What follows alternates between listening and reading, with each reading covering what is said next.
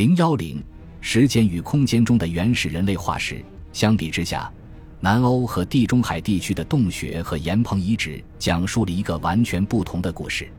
拥有多层堆积的遗址数量非常多，而且每处遗址的石器数量多到不可思议，都超过了一百件。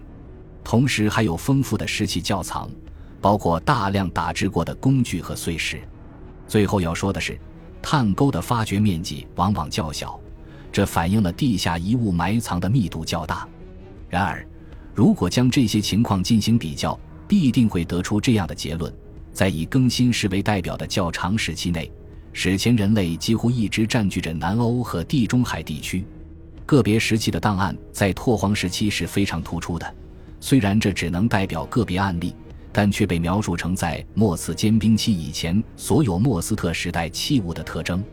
在这些打制过的石器中，出现了一个新颖的案例，那就是极富辨识度的抛射性尖状器。在此之前，这些石器的形制都是普遍存在的，诸如三角形的勒瓦楼挖尖状器或打制过的莫斯特时代的尖状器。在欧洲的许多地方都发现了一些精心制作的小的尖状器遗物，统称为叶形尖状器，因为它们往往两端较尖，可追溯至距今六万年到四万年。这些尖状器是利用研磨技术制成，完全具有旧石器时代中期的特征，而器物中的其他石片和打制件则可归为莫斯特文化。著名的例子有德国南部石灰岩高地的毛尔恩和乌尔施普林的洞穴，这些都是小型遗物。就毛尔恩洞穴来说，只有一百一十三件打制石器来自 F 层，正如奥尔斯沃斯·琼斯所说的。其中几乎一半是叶形尖状器，类似的情形在其他地方和时段都很少见。有趣的是，在距今四万年前后，在最早的一些旧石器时代晚期石器制作场地中，如肯特洞穴、波兰南部的耶兹马诺维采洞穴和匈牙利比克山的伊斯塔洛斯科洞穴，都发现了与这些独特石器大致相似的器型。切割器不是以石片工业和处理过的骨器形式存在，而是以抛射尖状器的形式出现。这意味着技术传统的代际转变。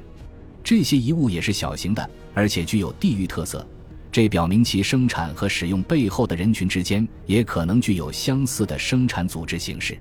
标形器，地质学上被称为标准化石，以后才为人所知。这是旧石器时代晚期的一个显著特征。无论其风格化造型的成因是什么，就是这种在特定的时间和地点产生的一系列标形器，使得考古学家对年代范围不详的，甚至是未经证实的一些文化材料，都能将其十分确定地归入如奥瑞纳文化或马格德林文化中。值得注意的是，在原始时期和远古时期，这是不可能的。这两个时期确实存在一些标形器。例如二十一种类型的手斧或各种类型的碎石边刮器，但这些几乎在欧洲的任何地方和任何时候都可以制成。沃夫里洞穴遗址提供了一个很好的例子，在该遗址的第八层出土了一个典型的莫斯特文化器物标本。在通过热释光定年法进行绝对年代测定之前，人们就可以根据其器型特征判定其年代在末次坚冰期之前。现在我们知道，它属于第六阶段，恰好在末次坚冰期之后。东安格利亚地区亥洛奇遗址出土过一些旧石器时代中期打制过的端刮器，这些石器的外观引起了有关这一遗址年代的长期争论。现在通过上述方法已确定该遗址年代为距今至少五十万年。在拓荒时期，叶形尖状器也不是唯一的独特文物。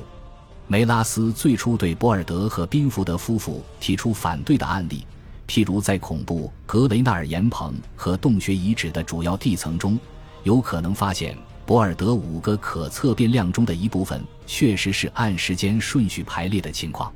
特别是具有阿舍利传统的莫斯特文化，它包括的两种形式 A 和 B，在地层堆积中总是处在较晚的层位中。早期莫特斯文化的特征是三角形的手斧，其样式和细致的修饰确实名副其实。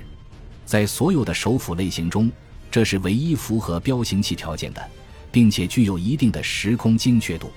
在拓荒时期，有一些线索预示着旧石器时代晚期人们已经对石器技术的使用和制造有了规划，这并未使他们的活动充满现代性，但确实使它们区别于较早的原始时期和远古时期，正如我们将在下文看到的。反过来，在它们内部又通过统一的归类而彼此区分开来，最初是由博尔德在十片工具器物中来区分的。这种情况发生在距今二十万年之后，波辛斯基将其描述为文化行为发展的一个门槛。克拉克将在中国和非洲都能普遍看到的现象，在遗址中反复出现的仪器组合，以及建货具有的区域性中心，确定为中石器时代的一个特征。欧洲考古材料的分布与这一变化相吻合，但是范围明显扩大。波辛斯基还指出。正是在这一时期，在不适宜居住的北欧平原，例如汉诺威东南的扎尔茨吉特莱本施泰特，首次发现有人定居。然而，同样值得注意的是，对这片土地的使用主要集中在其西部一隅。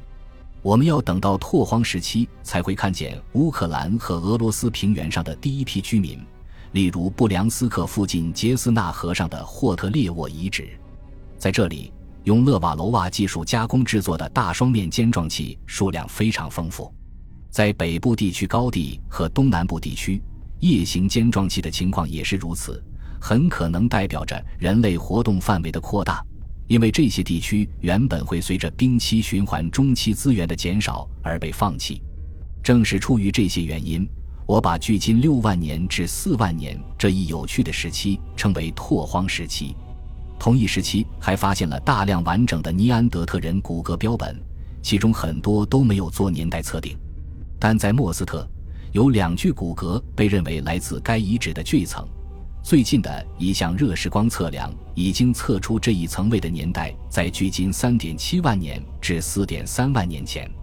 来自以色列喀巴拉洞窟的骨骼，经一系列热释光取样鉴定后。认定其年代为距今六万年前拓荒时期的初期，这些迹象表明，费拉西洞穴遗址和圣沙拜尔山洞遗址的完整骨骼可以追溯到同样的年代。正如梅拉斯最近所主张的，即使它们年代古老，也不太可能超过距今七万年。这些完整的骨骼可能是拓荒时期的特征之一。当我们试图解决他们是被埋葬的，还是只是意外的得到保存这一问题时，这些可能性是最令人感兴趣的。支持有意埋葬的证据是，尸体被埋在人工挖掘的坑里，有时还有石头和其他大型物体的防护。尸体位移严重，因此无法观察到清晰的葬俗。但在费拉西洞穴遗址，同一墓地中埋葬了不止一具遗骸，这是值得注意的现象。因为一般情况下，每个人的墓地是独立的，我们也很难将那些工具与动物肢骨归为随葬品，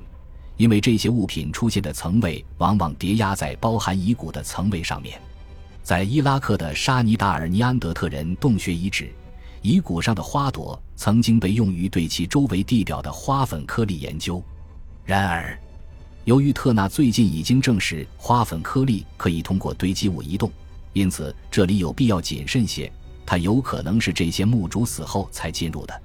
反对有意埋葬的理由在于墓葬的年代。如果热释光鉴定的年代继续停留在一个相对晚近而且有限的时间范围里，以及发现这些遗骨的地方，欧洲大多数尼安德特人的遗骨来自西南欧地区，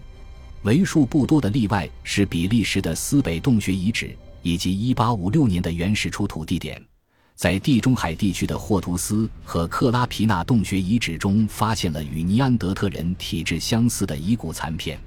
多年来，这些非同寻常的残骸引起了人们对食人行为的联想，但更有可能的是，猎狗、豹子和狼等肉食动物也在使用这些洞穴，它们也可能是形成头盖骨和长骨损害的原因。在西南欧，值得注意的情况是，在出土过完整的尼安德特人遗骨的岩棚中。这些肉食动物的骨头通常却少有发现。也许较温和的海洋性气候使得肉食动物并不需要将岩棚作为巢穴来使用，因此人类迁居其中后遭到毁灭的可能性就会大大降低。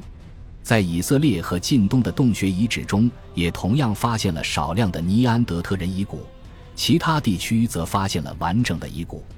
削弱有意埋葬论的最终报告来自这样一个事实：无论是远古时期还是拓荒时期，没有一具完整的尼安德特人遗骨发现于露天遗址。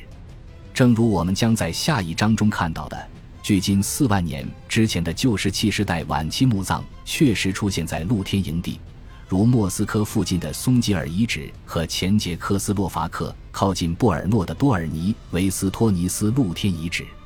也正是这个时候，开阔平原上活跃着数量巨大的肉食动物种群。但埋葬在墓地里的墓主心中应该没有这种困扰，因为他们的墓室都被精心修整过了。本集播放完毕，感谢您的收听，喜欢请订阅加关注。主页有更多精彩内容。